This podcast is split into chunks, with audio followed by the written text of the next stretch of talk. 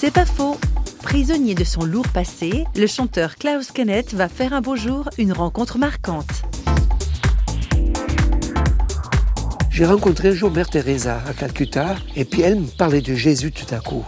Je voulais pas savoir de celui-là parce que toute cette religion m'a fait souffrir. Mais elle était différente. Moi, ce qui compte, c'est toujours voir la personne, le témoignage de la personne et pas de la théorie. J'aime pas la théorie. Mais elle avait l'amour. Elle avait l'humour et l'amour. Et c'est ça qui m'a frappé. Elle m'a embrassé, elle me dit Klaus, tu cherches la vérité. Mais alors si tu cherches la vérité, il ne faut pas voyager dans tous les pays de la terre, tu cherches dans ton cœur. C'est là que tu trouves Jésus. C'est pas quoi qui est l'amour, mais qui est l'amour. Et ça faisait comme une fente un peu en moi dans cette défense, dans cette souffrance, parce que ma prison, c'était aussi ma protection, bien sûr. C'est pas faux, vous a été proposé par parole.ch.